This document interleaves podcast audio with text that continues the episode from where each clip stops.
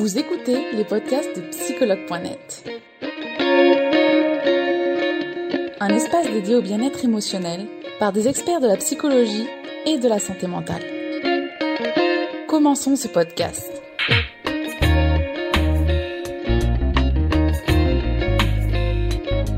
Bonjour Audrey. Bonjour Charlotte, bonjour à toutes et à tous. Je suis ravie de t'avoir euh, donc pour ce direct sur la confiance en soi. Moi aussi, je, suis très contente d'être là. je vais te demander de te présenter une petite minute aux utilisateurs afin qu'ils comprennent bien qui tu es. Ok. Euh, est-ce que déjà vous m'entendez bien? Parce que j'ai des. Euh, oui, oui, oui. Ouais, ok. Nickel. Ouais. Donc, je me présente, je m'appelle Audrey Berber Sarkissian. Donc, c'est un nom un peu compliqué, d'où le WeJump sur Instagram. Je suis psychologue sociale, donc je suis spécialisée dans les relations avec soi, avec les autres et la communication. Et je euh, suis coach en développement personnel, c'est-à-dire que j'accompagne les personnes à développer leur bien-être, à développer leur potentiel pour être autonomes dans leur vie, réussir euh, leurs objectifs. Et euh, tout cela dans une dynamique cognitive et comportementale. Donc cognitif, c'est les pensées, les émotions, et euh, le comportemental, les actions, les attitudes euh, qu'on met en place dans notre vie. D'accord, merci Audrey euh, pour cette explication. donc aujourd'hui, on va parler de la confiance en soi. D'abord, qu'entend-on par confiance en soi? Alors, c'est vrai qu'on parle le plus couramment de confiance en soi, mais en réalité, la confiance, c'est une des dimensions d'un concept plus large qui est l'estime de soi. Donc, je voulais quand même vous en parler un petit peu. L'estime euh, de soi, c'est euh, composé de trois grandes dimensions qui sont l'amour de soi, l'image de soi et donc cette fameuse euh, confiance en soi. L'estime de soi, c'est un mélange de regard et de jugement que l'on porte sur soi, par soi-même et sous le regard des autres. Et en fait, je vous explique ceci parce que c'est vrai qu'on accorde beaucoup d'importance au regard des autres, mais ça a aussi une explication. Euh, pour vous illustrer tout ceci, je voulais vous parler d'une expérimentation en fait qui a été menée il y a fort longtemps, au XIIIe siècle. Ah oui, quand même. oui, oui, C'est un empereur en fait qui euh, s'appelait François, non Frédéric II, et qui parlait donc neuf, euh, neuf langues différentes. Et il souhaitait connaître quelle était la, la langue naturelle. Donc pour ce faire, il a mené une expérimentation un petit peu spéciale. Il a isolé euh, des nourrissons qu'on a euh, quand même alimentés, changés, etc. Mais euh, les nourrices, on leur a donné la consigne de ne pas leur parler, donc pour voir quel serait le langage naturel qu'ils développeraient. Et bien malheureusement, tous ces nourrissons sont morts. Ils sont morts parce que euh, comme on leur parlait pas, on ne les regardait pas. Et euh, c'est pour ça que voilà, je vous en parle parce que ce regard, ce fameux regard des autres, il est si important et ce depuis notre euh, naissance, notre voilà, notre enfance, parce que c'est celui qui nous permet de nous donner le sentiment d'exister. D'accord, d'accord. Oui, donc là c'est très éloquent quand même avec ce. Exactement. Et donc en fait, oui. Oui, dis-moi. Donc en fait, l'estime de soi, c'est une double évaluation de soi par soi-même et euh, par les autres. Et alors pour revenir sur la confiance en soi, euh, il y a des personnes qui ont une très bonne estime d'elles-mêmes, mais qui peuvent manquer de confiance. Donc euh, ça s'explique parce qu'en fait l'estime c'est un petit peu plus rattaché à l'identité et la confiance c'est un petit peu plus en lien avec les capacités que j'estime avoir, ce qui nécessite d'avoir une bonne connaissance de qui je suis et de, et de mes capacités. D'accord, donc finalement, euh, comment je sais que j'ai un manque de confiance en moi C'est quand j'ai un manque, que je ne suis pas confiant en mes capacités. Alors, oui.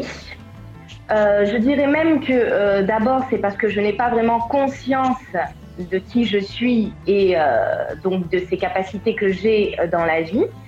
Et, euh, et c'est vrai que, par exemple, euh, des personnes qui manquent de confiance en elles, ça va être des personnes qui euh, vont avoir des peurs, euh, qui vont avoir des difficultés à s'exprimer, à euh, s'imposer, à s'affirmer, à dire non.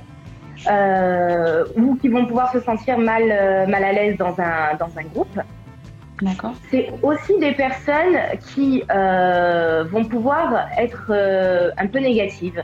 Alors c'est pas tout le temps le cas, mais pourquoi j'en parle? Parce que en fait, j'aimerais vous parler des gens qu'on définit des fois de pessimistes ou d'optimistes. D'accord. quelqu'un d'optimiste, c'est quelqu'un qui a confiance en lui et qui a aussi confiance en la vie parce qu'il a une conscience, une bonne conscience de ses euh, propres capacités pour pouvoir rebondir face à des difficultés dans la, dans la vie. Et dans la vie, il y a des épreuves qui nous mettent un petit peu, euh, voilà, euh, qui, nous, qui, nous, testent. Et, et voilà, c'est ce qui fait la différence finalement entre quelqu'un qui est optimiste et qui a confiance en lui face à quelqu'un qui, qui peut être un petit peu plus pessimiste et manquer de confiance. D'accord. Donc ça, finalement, euh, ce sont les causes principales du manque de confiance en soi? C'est le fait de... Non. Non, excuse-moi, je suis, euh, j'ai peut-être répondu à côté de la question. D'accord, non, non, non, non. Ok, il n'y a pas de souci. Donc là, on était encore sur le, manque de confiance en soi, mais comment je sais que j'ai un manque de confiance en soi Mais il y a une partie aussi des, comment dire que les personnes négatives parfois, euh, donc c'est surtout parce qu'elles ont un manque de confiance en elles. C'est ça. Voilà, ça, fait partie en fait hein, du, côté un petit peu de, ma vision négative. Et cette vision-là, elle est euh, sur ce que je pense de moi et euh, du coup sur ce que je vais vivre aussi dans ma vie. Ça va, ça va un petit peu se diffuser. D'accord, d'accord. Merci Audrey d'avoir bien spécifié. Alors, du coup, maintenant, quelles sont les causes principales du manque de confiance en soi? Alors, euh, je dirais dans dans un premier temps, les nourritures affectives. Euh, pourquoi? Parce que euh, la confiance et l'estime de soi, d'ailleurs, ça se nourrit dès l'enfance. Et puis, au départ, là, je vous parlais de, de cette expérimentation avec l'importance du regard de l'autre. Et quand on parle du regard de l'autre, il y a aussi l'importance du regard donc de ses parents, puisque c'est les premières personnes qui nous accompagnent dans le, dans le début de notre vie et euh, que euh, on cherche à, à, leur plaire pour pouvoir se sentir exister. Et c'est pour cela qu'on va se conformer à leurs attentes et à ce qu'on va entendre dans notre vie. Donc, si euh, quand dans mon enfance euh, j'ai manqué de nourriture affective, alors quand je dis nourriture affective, c'est quoi? C'est euh, des encouragements, c'est être valorisé, c'est euh, être soutenu, être écouté euh, et surtout être aimé. Alors ça peut paraître un peu euh, un peu dingue de, de, dire ça. Et pourtant, voilà, l'amour, se sentir vraiment aimé, reconnu, validé par ses parents, ça va avoir une importance dans le développement de l'estime et de la confiance en soi. À l'inverse, je vais pouvoir avoir des carences affectives, et là peut-être que ça va parler à certains d'entre vous. Euh, c'est-à-dire que si j'ai manqué d'amour, si j'ai manqué euh, d'oreilles attentives, eh bien, euh, je vais pouvoir rechercher sans cesse à être validée par les autres pour pouvoir être reconnue, avoir une approbation et donc, encore une fois, me sentir aimée et, et exister. D'accord, le fameux besoin de reconnaissance finalement. Exactement. D'accord. D'accord. Euh, et du coup, est-ce qu'il y a des clés euh, aujourd'hui pour renforcer cette confiance en soi? Oui, tout à fait. Euh, il y a des clés. On peut renforcer la confiance et l'estime de soi. C'est plutôt rassurant. en fait, il faut savoir que même si dans notre enfance, on n'a pas reçu des nourritures affectives, on peut développer sa confiance. Et à l'inverse, je peux avoir confiance en moi, une bonne estime, et puis euh, les épreuves de la, de la, vie vont pouvoir à un moment donné me déstabiliser, ou en tout cas tester la stabilité de mon niveau d'estime et de confiance. Et il se peut en effet que je puisse avoir des moments où je perds confiance en moi. Donc ça se nourrit et ça s'entretient. Alors, bien dans premier... Voilà, c'est ça. C'est pas figé, rien n'est définitif, donc euh, c'est plutôt encourageant. D'accord. Alors dans un premier temps, si, euh, si on a manqué de d'estime et de confiance en soi euh, dès le plus jeune âge, comment nourrir ce manque? Oui. Dans un premier temps, je dirais que ça nécessite de faire un travail d'introspection, hein, c'est ce qu'on dit en, en psychologie, c'est euh, bah, d'apprendre à se connaître, donc de redescendre en soi pour pouvoir mettre en lumière euh, tout d'abord bah, mes capacités, mes qualités, mes compétences et aussi euh, ces fameux défauts euh, qui ne sont pas forcément d'ailleurs tout le temps des défauts. Hein. Donc l'idée c'est aussi d'apprendre à euh, être satisfait avec ses défauts, à faire corps avec ses défauts, à apprécier ses imperfections. Dans cette fameuse connaissance de soi, il y a aussi connaître ses limites, ses besoins. On peut mettre ça du coup pas sur papier, faire un petit journal. Oui, tout à fait, tout à fait. D'ailleurs, moi c'est comme ça que je travaille hein, avec avec mes patients c'est euh, en général, je leur dis de prendre un, cahier qui va les suivre durant toute la, tout l'accompagnement. Euh, parce que c'est bien, ça permet d'ancrer et en même temps, ça permet aussi de suivre une évolution. Parce que des fois, le résultat n'est pas tout le temps visible et pourtant, il se passe des choses. Et finalement, le fait de ne pas mettre en, en, lumière ce qu'il se passe, eh bien, on ne s'en rend pas compte. Donc, sur la connaissance de soi, ça, ça serait vraiment un premier gros travail. Ensuite, euh, et ça fait partie de ce que j'appelle moi les clés du changement ou de l'évolution ou de la sublimation, c'est prendre conscience de qui je suis, donc se connaître, poser des actions et surtout répéter ces actions. Pourquoi? Parce que euh, qu'importe l'âge que vous avez, euh, vous avez euh, entendu répéter des, euh, des, des attitudes, des pensées pendant du coup X années et donc tout ça, c'est une forme de conditionnement. Donc si vous voulez aller ailleurs, puisque là, on va dire, on va partir du principe que vous manquez peut-être un peu de confiance. Donc vous voulez développer de la confiance, ou en tout cas avoir l'attitude et les pensées d'une personne qui a confiance en elle. Ça veut dire qu'il va falloir tracer un nouveau chemin. Donc, se reconditionner d'une certaine manière, ailleurs, vers un nouveau. Donc, pour cela, il va falloir faire différemment et répéter, puisque tout ce que vous avez déjà euh, répété pendant X années, avant de les déconstruire, eh bien, ça nécessite voilà, d'appliquer le même procédé. Et ici, donc, on va finalement créer de nouvelles habitudes, c'est ça? Exactement. D'accord. Et ces habitudes, pour qu'elles soient ancrées en nous, combien de temps ça va mettre? Alors, euh, à l'époque, on disait qu'il fallait 21 jours pour changer. Ça, ça part de d'une étude en fait qui, avait été menée par un chirurgien esthétique qui s'était rendu compte que ces patients commençaient à s'habituer avec leur nouveau visage, par exemple, si je me suis fait refaire le nez, au bout de 21 jours. Bon, c'est pas complètement euh, faux, mais d'autres études ont quand même poussé un petit peu plus la réflexion, parce qu'on est quand même sur, euh, sur de, du psychologique. Euh, On dit en général qu'il faut, j'ai plus les chiffres en tête, mais comptez beaucoup plus que 21 jours, hein, environ un ou deux mois, et ça peut aller beaucoup plus loin. Si vous voulez, après, c'est assez subjectif parce que euh, ça dépend aussi du niveau de conscience de la personne, du niveau de compétence, de son passé, de ses blessures, de ses peurs. Bon, voilà. Et on n'avance pas tous à la même à la même vitesse, et c'est ok comme ça. Chacun a besoin euh, de vivre les expériences pour pouvoir D'accord. D'accord. Merci euh, Audrey du coup pour euh, toutes ces explications. Et euh, du coup, est-ce qu'il y a des thérapies, des méthodes qui sont adaptées pour améliorer, gagner en confiance en soi? Oui, oui, oui. alors moi, je vais comme plus vous parler de ce que je connais et de ce que je fais, puisque voilà, je suis plus à l'aise. alors, en, parmi les thérapies, il y a donc la thérapie cognitive et comportementale que j'aime beaucoup parce que, euh, je vous en ai parlé au tout départ dans ma, dans ma présentation, on agit en fait, c'est comme une approche intégrative qui va agir sur différents niveaux. Sur les pensées, sur les émotions, sur l'environnement et sur le comportemental. Et tout est lié. Il y a une phrase que j'aime beaucoup de Gandhi qui est euh, Vos pensées deviennent vos mots. En général, ce que je pense, je peux le dire. Vos mots deviennent vos actions. Ce que je pense, je le fais. Vos actions deviennent vos habitudes. Ce que je fais, j'ai tendance à le répéter. Et mes habitudes deviennent, mes habitudes de vie deviennent ma vie. Et si on fait un raccourci, ça, ça, ça donne, mes pensées deviennent ce que je crée dans ma vie. D'où l'intérêt et l'importance de travailler sur ces pensées, sur ces émotions. Ça a aussi un lien avec les croyances, hein, ce que je crois de moi, ce que voilà, je, qui je pense être, euh, qu'est-ce que je suis, qu'est-ce que je pense être capable de faire. C'est pour ça que ça fait bien. Ensuite, il y a le coaching. Donc, moi, c'est ce que je fais. Hein.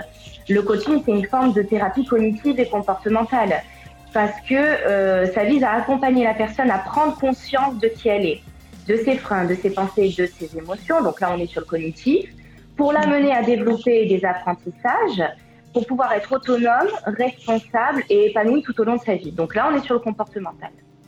D'accord. Eh ben, merci Audrey de nous avoir expliqué toutes, euh, toutes ces thérapies qui, euh, qui sont intéressantes, enfin, finalement, suivant le, les, les personnes. Euh, il y a une personne d'ailleurs qui nous demande, un utilisateur, alors tu vas nous dire si tu penses que c'est vrai ou faux, hein, pourquoi le manque de confiance en soi touche plus les femmes que les hommes? Alors, est-ce que c'est vrai déjà? C'est une très très bonne question. Bon, toutes les questions sont bonnes, hein, mais c'est très intéressant parce que ça me permet de rebondir sur un sujet que j'ai pas trop abordé, qui est les croyances. Euh, les croyances, elles sont personnelles, mais elles sont aussi collectives.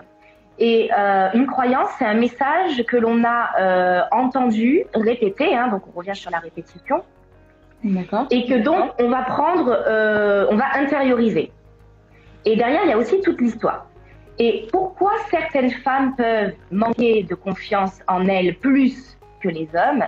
Eh bien, euh, ne serait-ce que dans le milieu de, de l'entreprise. Au niveau des croyances, à l'époque, euh, on, ne disait pas, on n'encourageait pas forcément les femmes à avoir une grande carrière. C'est en train d'évoluer. Et donc, les femmes n'osaient pas forcément se positionner euh, ou euh, même s'autoriser à vouloir avoir une grande, une grande carrière. Parce qu'il y a cette empreinte dans les croyances collectives. Mais ça évolue. Et on a tous un rôle à jouer avec ça, avec soi-même, pour ensuite voilà, faire évoluer le groupe, la société. D'accord, donc c'est forcément, c'est pas forcément vrai finalement. C'est nos croyances à nous qui font que on, on se limite, euh, on se limite parfois et que finalement, bah, c'est pas qu'on a plus ou moins de confiance en soi, c'est juste que on est un peu plus en, retrait, non? Alors oui, et en même temps, euh, ça vient aussi de l'éducation. Hein. Je disais euh, les, croyances collectives, donc de la société. Hein. Euh, mais c'est aussi l'éducation. Si j'ai été éduquée et dans mon éducation, on m'a mise en avant, on m'a encouragée à entreprendre, par exemple, eh bien là, je vais avoir, je vais avoir un terrain plus favorable à développer une bonne estime et une bonne confiance de moi-même. D'accord. À l'inverse, si ça n'a pas été le cas, eh bien, je vais pouvoir, voilà, peut-être avoir plus de peur pour pouvoir m'affirmer. D'accord. Et d'ailleurs, on a une question également que tu as d'ailleurs abordée un peu. Euh, une personne qui nous demande, je n'arrive pas à prendre de décision. Est-ce que c'est en relation euh, finalement avec le manque de confiance en soi? Alors oui. Euh, si vous n'arrivez pas à prendre de décision, c'est peut-être parce que vous n'êtes pas encore aligné au clair avec qui vous êtes et surtout ce que vous voulez dans votre vie. Parce que ça, c'est aussi un aspect très important. Euh, quand on travaille en psychologie euh, dans l'introspection pour se connaître, c'est que c'est bien de savoir qui on est, mais on en oublie qu'on peut aussi euh, se projeter pour être qui on a envie d'être dans la vie, pour faire ce qu'on a envie de faire. Donc tout ça, c'est des questionnements qu'on ne se pose pas forcément de manière automatique, mais qu'on peut se, se, poser et, voilà, déjà s'interroger pour, pour voir est-ce que voilà, j'ai bien défini tous les contours de euh, qui je suis et de ma vie. D'accord. Merci Audrey. Alors on va regarder maintenant euh, les questions qui m'ont été posées aujourd'hui en story. Alors je vais en prendre deux, trois parce que hum, hum, hum, je pense qu'il y en a certaines déjà auxquelles tu as répondu. C'est vrai que des fois on peut se répéter, mais c'est pas, pas péjoratif dans le sens où ça peut toujours aider pour ceux qui n'étaient pas là au début. Alors, je te, euh, je te fais confiance. Euh, alors, comment on peut arrêter de se comparer aux autres et de la jalouser? De les jalouser, Alors, en effet, voyez, on revient sur euh, ce regard de l'autre. Moi, en général, ce que je dis, mais ce n'est que mon avis, quand on parle de jalousie, c'est une autre façon de parler d'envie. Et ce que je jalouse, ce que j'envie, d'une certaine manière, ça parle de moi.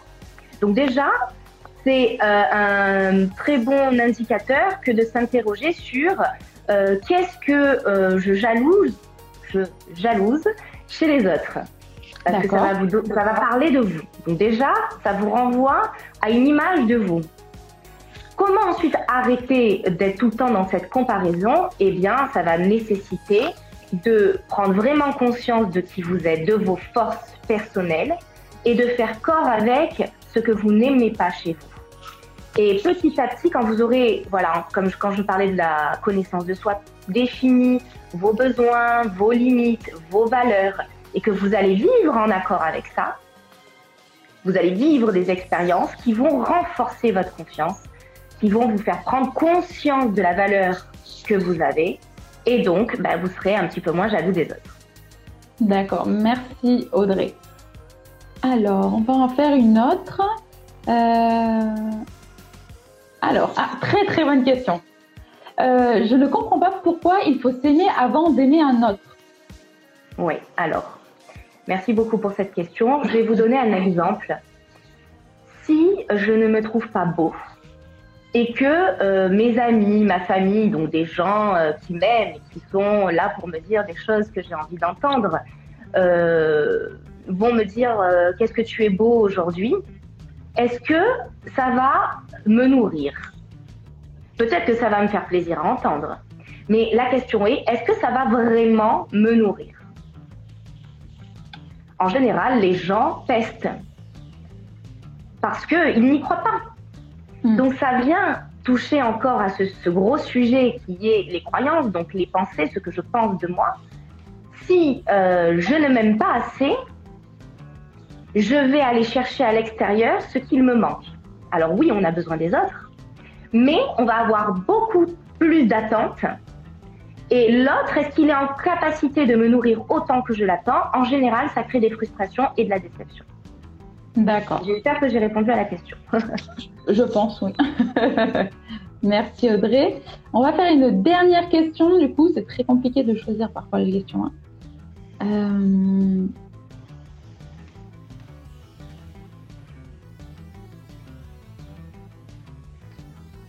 Ah, très bonne question. Comment entretenir sa confiance en soi Donc ici, c'est bien parce que ça nous rappelle que du coup, la confiance en soi, elle fluctue effectivement. Merci beaucoup parce que je voulais vous en parler et je crois que j'ai été pris par le flot euh, voilà, de, tout ce que j'avais envie de vous dire. Donc comment l'entretenir euh, Ça va être de euh, vivre des expériences qui vont vous permettre d'alimenter et de nourrir votre estime et votre confiance. Derrière, qu'est-ce que je mets? C'est euh, vivre en accord avec soi-même. Hein. je reviens encore sur ce que je vous disais, la connaissance de soi, de ses limites, de ses besoins. Euh, si je ne respecte pas mes limites, ce à quoi je dis oui, ce à quoi je dis non, si je ne respecte pas mes valeurs, mes besoins, qui je suis, je vais donc mettre en péril mon identité et l'estime et l'estime et ma confiance en moi. Donc ça va être de euh, d'expérimenter, de continuer à vivre des expériences, toujours en vivant en accord avec moi-même. D'accord. D'accord. Eh ben, Audrey, je te remercie d'avoir répondu à toutes ces questions. Je sais que parfois le, jeu de répondre aux questions utilisateurs est pas si simple et tu l'as réussi avec brio, donc euh, félicitations à toi. Euh, je te remercie d'avoir accepté aussi de réaliser ce direct avec nous. Donc, je vous rappelle à tous qu'Audrey, elle est disponible euh, sur notre site, sur psychologue.net euh, notamment. Euh, donc, vous pouvez la, contacter pour des consultations ou pour directement parler et, voir ensemble ce, que, ce que vous pouvez faire finalement. Est-ce que tu as quelques mots à dire, Audrey, juste avant? Bah, je suis ravie d'avoir fait cette, cette interview avec vous et de pouvoir voilà, vous partager des informations sur des sujets importants. Donc euh, n'hésitez pas à me suivre et à me contacter. J'ai vu voilà des personnes qui m'ont dit est-ce que je peux t'écrire en, privé? Oui. Après voilà, euh, je répondrai au fur et à mesure euh, aux, personnes, mais voilà, je me tiens à votre disposition et et la confiance, ça s'entretient. Donc allez-y. Il y a des thérapies, il y a des bons thérapeutes aussi, donc il faut y aller. Tester, expérimenter et vous aurez du nouveau résultat. Voilà, c'est mon mot de la fin. D'accord, merci Audrey. Et bah, je te dis à une prochaine fois, pourquoi pas, pour un prochain direct alors, avec plaisir. Avec grand plaisir. Bonne fin de journée Audrey. à bientôt. belle fin de journée à toi aussi. Au revoir.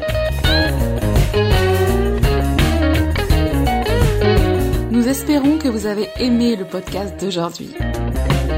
Souvenez-vous que tous ces sujets sont disponibles sur notre site psychologue.net et que vous pouvez également voir la vidéo complète sur l'Instagram TV sur psychologue.net. Rendez-vous dans notre prochain podcast.